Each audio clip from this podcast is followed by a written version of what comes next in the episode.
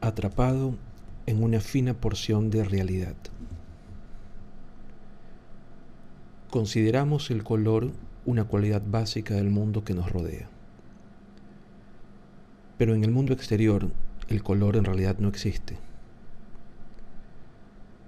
Cuando la radiación electromagnética impacta en un objeto, parte de ella rebota y es captada por nuestros ojos podemos distinguir entre millones de combinaciones de longitudes de onda, pero todo esto se convierte en color solo dentro de nuestra cabeza. El color es una interpretación de longitudes de onda que solo existe internamente. Y el fenómeno es aún más extraño, porque las longitudes de onda de las que hablamos pertenecen tan solo a lo que llamamos luz visible, un espectro de longitudes de onda que va del rojo al violeta. Pero la luz visible constituye tan solo una diminuta fracción del espectro electromagnético, menos de una diez mil billonésima parte. Todo el resto del espectro, incluyendo las ondas de radio, las microondas, los rayos X, los rayos gamma, las conversaciones por móvil, el Wi-Fi, etc. En este momento fluye a través de nosotros sin que nos demos cuenta. Y ello ocurre porque no poseemos receptores biológicos especializados para captar esas señales de otras partes del espectro. La porción de realidad que vemos está limitada por nuestra biología. Cada criatura capta su propia porción de realidad. En el mundo ciego y sordo de las garrapatas, las señales que detecta de su entorno son la temperatura y el olor corporal. En el caso de los murciélagos, se trata de la ecolocación de las ondas de comprensión de aire. En el caso de la morena negra, su experiencia en el mundo la definen las perturbaciones de los campos eléctricos. Estas son las porciones de su ecosistema que pueden detectar. Nadie posee una experiencia de la realidad objetiva existente. Cada criatura percibe tan solo lo que ha evolucionado para percibir. Pero es de suponer que cada criatura asume que su porción de realidad es la totalidad del mundo objetivo. ¿Por qué íbamos a ponernos a imaginar que hay algo más allá de lo que podemos percibir? Por tanto, ¿qué aspecto tiene el mundo que hay fuera de su cabeza? no solo no hay color, sino que tampoco hay sonido. La comprensión y expansión del aire es lo que capta el oído y lo convierte en señales eléctricas. Así pues, el cerebro nos presenta estas señales en forma de tonos melifluos, rumores, repiqueteos y sonidos metálicos. La realidad también es inodora. Fuera de nuestro cerebro, el olor no existe. Las moléculas que flotan por el aire se unen a los receptores de nuestra nariz y nuestro cerebro las interpreta como distintos olores.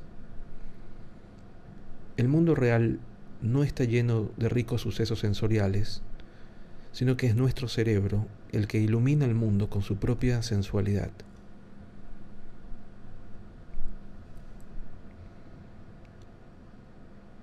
su realidad, mi realidad. ¿Cómo sé si mi realidad es la misma que la suya? Casi ninguno de nosotros es capaz de saberlo. Pero existe una pequeña parte de la población cuya percepción de la realidad es perceptible distinta de la nuestra. Vemos el caso de Hannah Bosley. Cuando observa las letras del alfabeto, posee una experiencia interna del color. Para ella es evidente que la J es de color morado o que la T es roja. Las letras asocian experiencias de color de manera automática e involuntaria. Y esas asociaciones nunca cambian. Su nombre de pila le parece una puesta de sol, que comienza con un color amarillo, pasa al rojo, luego a un color como de las nubes, y luego regresa al rojo y amarillo.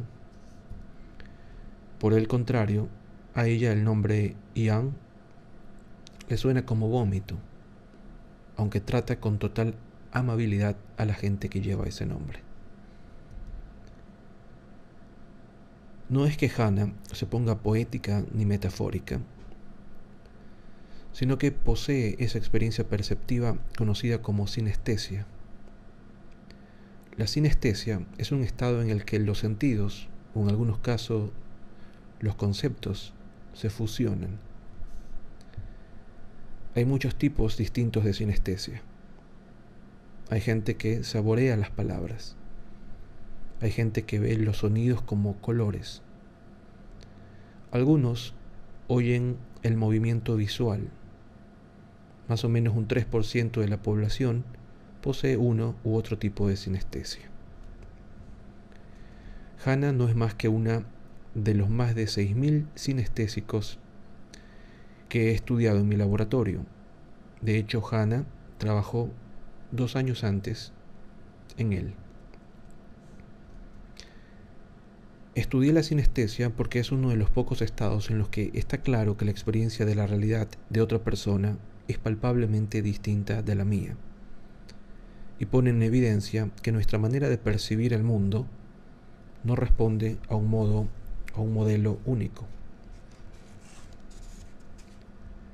La sinestesia es el resultado de una interferencia entre áreas sensoriales del cerebro, algo así como zonas vecinas con bordes porosos. La sinestesia nos muestra que incluso cambios microscópicos de las conexiones cerebrales pueden llevar a realidades distintas. Cada vez que conozco a alguien que posee esta clase de experiencia, me sirve como recordatorio de que la percepción interna de la realidad puede ser distinta entre una persona y otra, entre un cerebro y otro. Creer lo que nos dice nuestro cerebro. Todos sabemos lo que es soñar por la noche, experimentar esos pensamientos ocultos y estrambóticos que nos sumen en un viaje singular. A veces nos enfrentamos a viajes perturbadores. La buena noticia es que cuando despertamos somos capaces de distinguir entre lo que ha sido el sueño y lo que es la vida consciente. Imaginemos lo que ocurriría si esos estados de surrealidad se entremezclaran y resultara más difícil o imposible distinguir uno del otro. Para más o menos un 1% de la población, esa distinción podría ser difícil y su realidad podría ser agobiante y aterradora.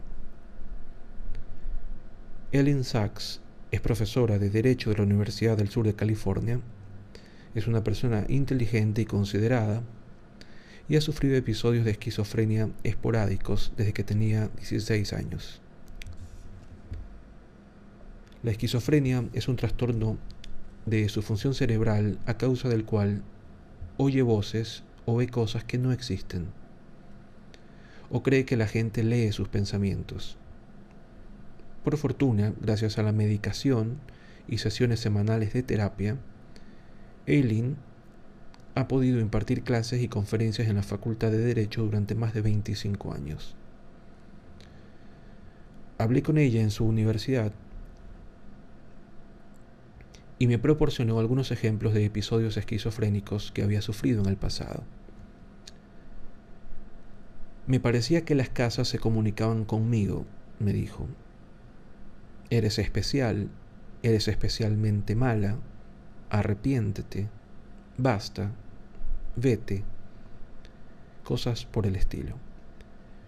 No lo oía en forma de palabras, sino en forma de pensamientos dentro de mi cabeza. Pero yo sabía que eran los pensamientos de las casas, no los míos.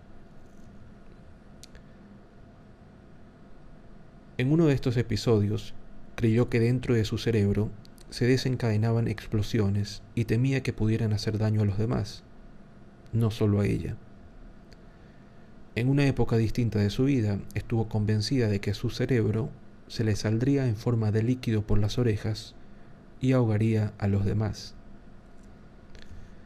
Ahora, después de haberse librado de esos delirios, se ríe y se encoge de hombros y se pregunta a qué obedeció todo eso. La causa eran unos desequilibrios químicos en su cerebro que de manera sutil transformaron el patrón de las señales. Basta un patrón un tanto distinto y de repente te ves atrapado en una realidad en la que ocurren cosas extrañas e imposibles.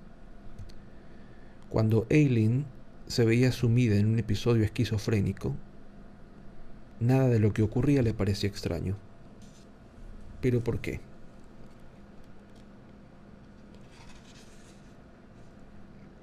porque creía el relato que explicaba el conjunto de su química cerebral.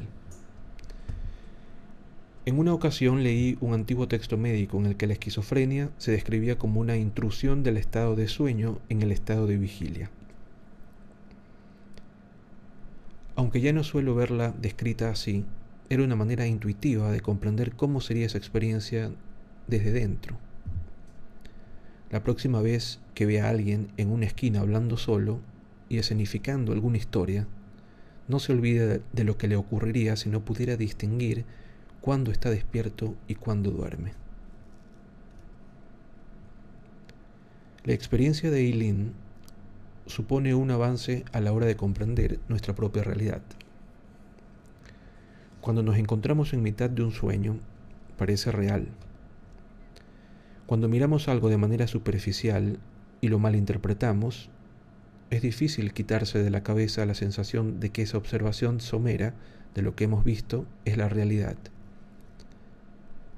Cuando evocamos un recuerdo que es de hecho falso, se hace difícil aceptar que los demás nos digan que en realidad no sucedió. Aunque es imposible cuantificarlo, la acumulación de esas falsas realidades tiñe nuestras creencias y acciones hasta un punto del que nunca seremos conscientes.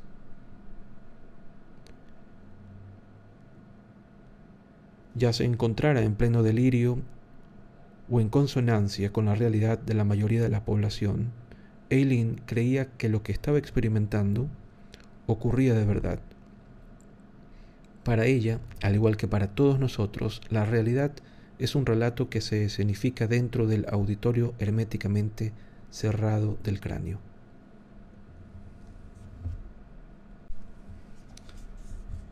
distorsiones temporales.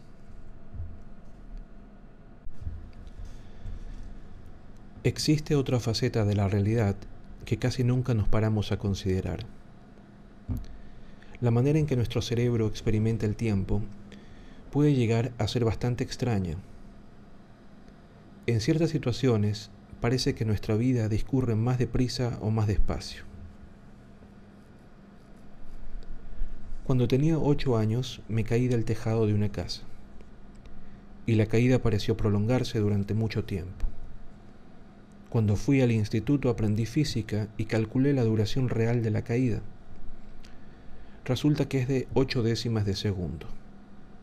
Aquello me llevó a investigar por qué esa caída pareció prolongarse y qué nos dice sobre nuestra percepción de la realidad.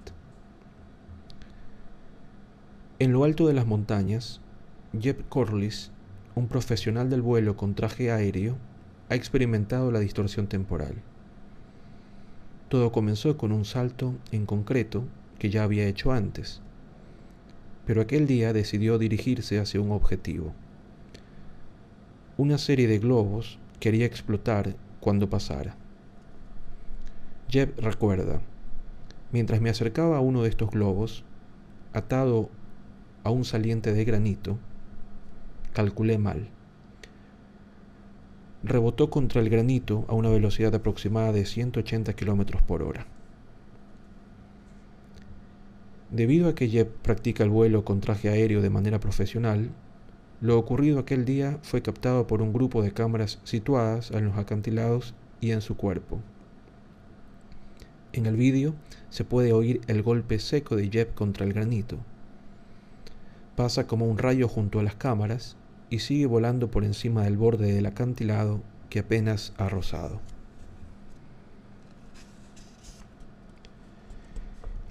Y ahí es donde la sensación del tiempo de Jeb se distorsionó, tal como lo describe. Mi cerebro se separó en dos procesos mentales distintos. Uno de ellos consistía en tan solo en datos técnicos. Tienes dos opciones, no abrir el paracaídas, con lo cual simplemente sigues adelante, chocas y mueres.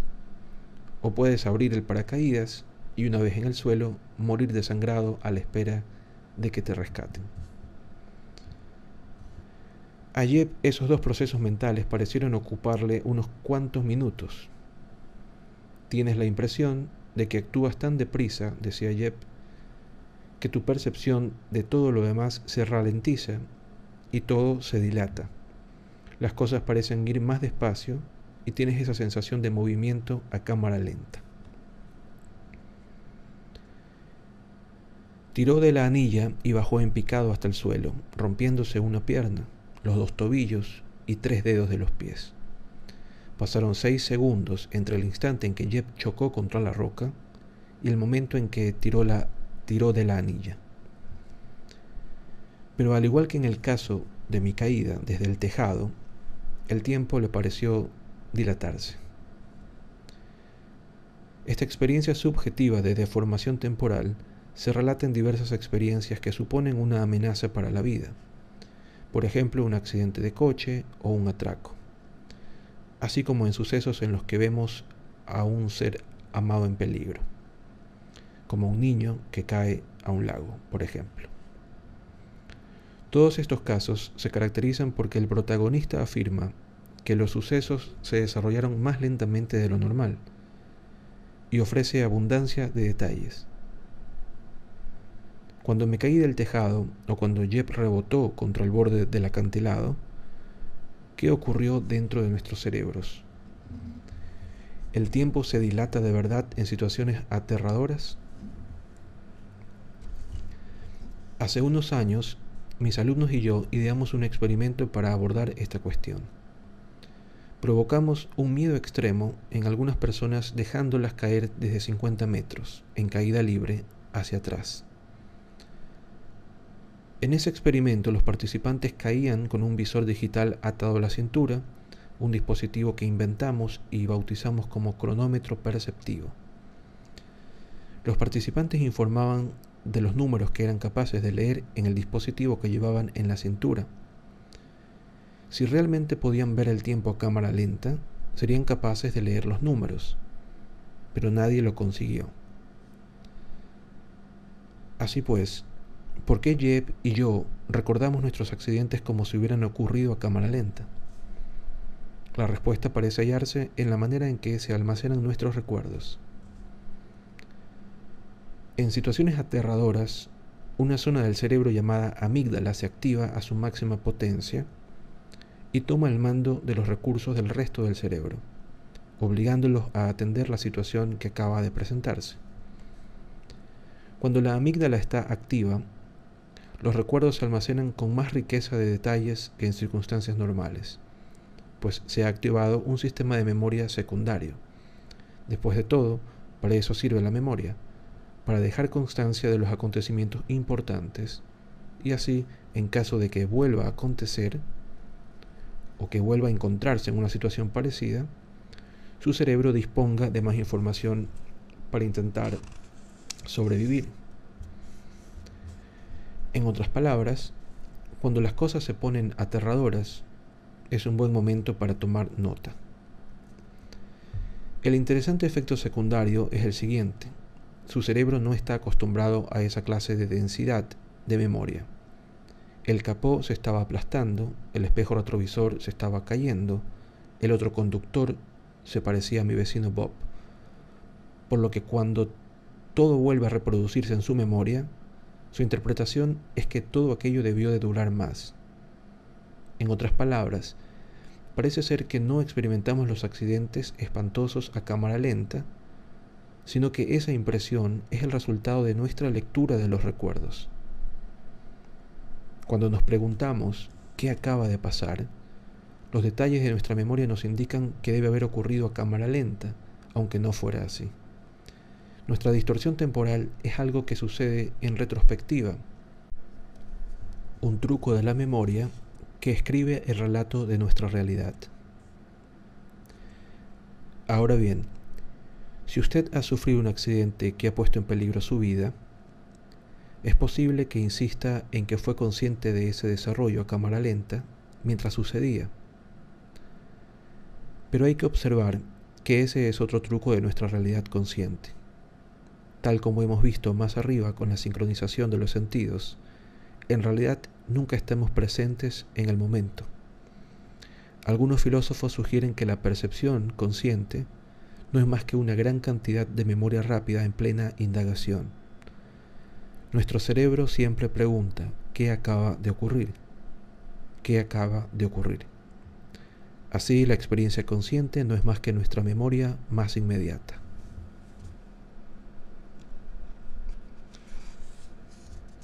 Como nota marginal diré, incluso después de publicar nuestra investigación sobre el tema, que algunas personas me siguen diciendo que están completamente seguras de que el suceso ocurrió como una película cámara lenta. Y lo que yo suelo preguntarles es si la persona que iba sentada junto a ellos en el coche chillaba igual que las personas en una película cámara lenta, con ese grave no. Entonces admiten que no fue así. Y eso explica en parte ¿Por qué consideramos que el tiempo perceptivo en realidad no se dilata, a pesar de la realidad interior de cada uno?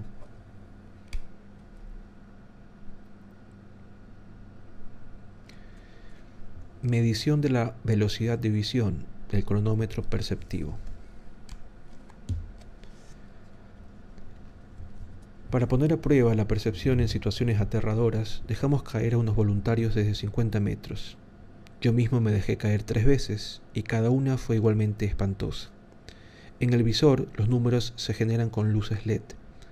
A cada momento las luces que están encendidas se apagan y las que están apagadas se encienden. Cuando la velocidad de alternancia es lenta, los participantes no tienen ningún problema en leer los números. Pero a medida que la velocidad aumenta, las imágenes positivas y negativas se fusionan, con lo que los números son imposibles de leer para determinar si los participantes podrían verlos a cámara lenta, los dejamos caer con una velocidad de alternancia apenas un poco mayor de las que la gente puede ver normalmente. Si en realidad hubieran visto a cámara lenta, igual que Neo en Matrix, no les habría costado nada discernir los números. En caso contrario, la velocidad a la que podían percibir los números no sería distinta que cuando estaban en el suelo. El resultado Dejamos caer a 23 voluntarios, yo entre ellos. Durante la caída no pudimos leer más números que cuando estábamos en el suelo. A pesar de las esperanzas iniciales, no éramos como Neo.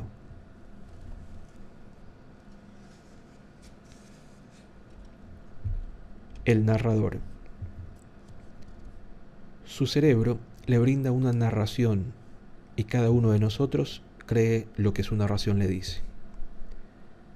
Si es usted víctima de una ilusión visual, o cree del sueño en el que está atrapado, o ve las letras en colores, o acepta un delirio como cierto durante un episodio de esquizofrenia, es porque todos aceptamos la realidad tal como la transcribe el cerebro.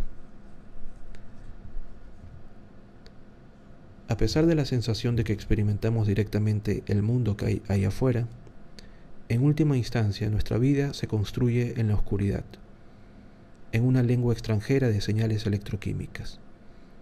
Esa actividad, que se difunde a través de vastas redes neuronales, se convierte en su relato de lo que sucede, en su experiencia privada del mundo.